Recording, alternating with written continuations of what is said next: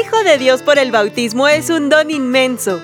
Jesucristo dijo claramente a Nicodemo, Nadie puede entrar en el reino de Dios si no nace del agua y del Espíritu. Estela, Voy, ya voy. apúrate que vamos a llegar tarde. Ya voy, ya voy, ya voy. Ay, listo, ya estoy lista. ¿Nos vamos caminando o nos llevamos el coche? En el coche tenemos que pasar por la criatura a casa de mi mamá cuando salgamos de la plática. Ah, sí, cierto. Oye, ¿te tardaste mucho cuando fuiste a dejarlo? ¿Todo bien? Este, sí. Sí. Mm, le llamé a mi mamá porque estaba nerviosa. ¿A dónde fuiste? A, a ninguna parte. Mm, estuviste 40 minutos en ninguna parte. Bueno, ¿qué me estás espiando o qué? No, nomás digo, nomás digo. Uy, pues qué sospechosa forma de nomás decir. Pues el sospechoso eres tú, que estuviste 40 minutos en ninguna parte. No estarás pensando que estuve con alguna mujer, ¿verdad? Ay, claro que no. Sé que eres un hombre fiel. Ah, bueno, menos mal. Y también sé que eres un hombre medio tramposo y por eso siento la enorme necesidad de saber a dónde fuiste. Tram- tr- ¿Tramposo? ¿Me estás diciendo tramposo? ¿Sí? ¿Por qué dices eso? Porque hoy que tenemos la segunda parte de las pláticas prebautismales es el partido de la final del campeonato. ¿Y qué? ¿Fui a ver el partido o qué? Si es a la misma hora que las pláticas. Por eso, ¿Por eso qué? por eso pienso que, no sé, pudiste haber ido a casa de Benjamín.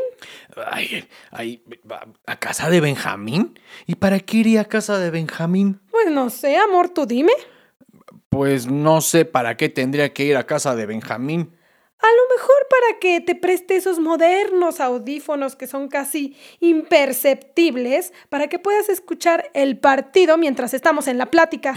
Eso sería muy Muy ruin pero ingenioso. Niégalo, y muy deshonesto.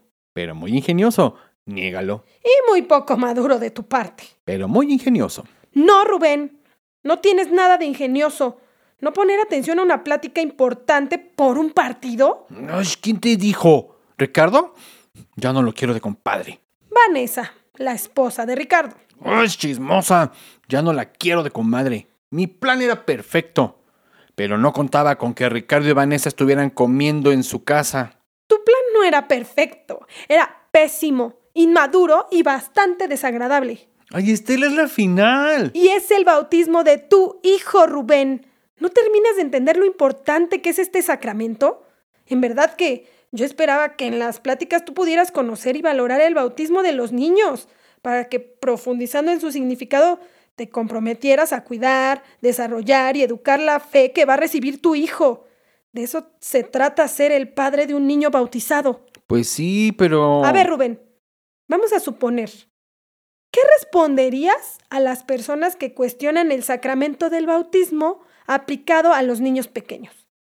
¿Consideras que los niños deberían esperar a bautizarse cuando son adultos, como lo hizo Jesús, para que ellas decidan si quieren o no hacerlo? Pues.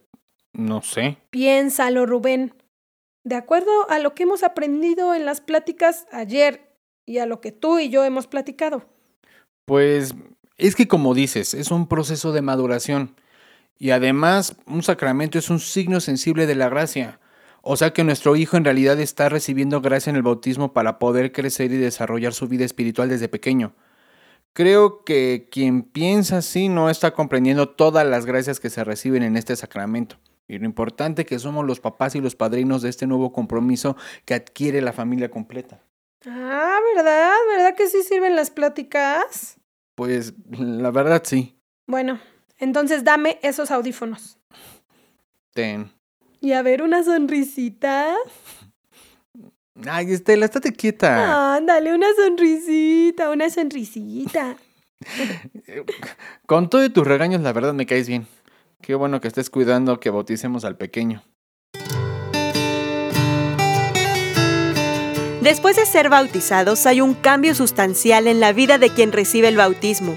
Somos otro, ser hijos en el Hijo, ser hombres nuevos en Él.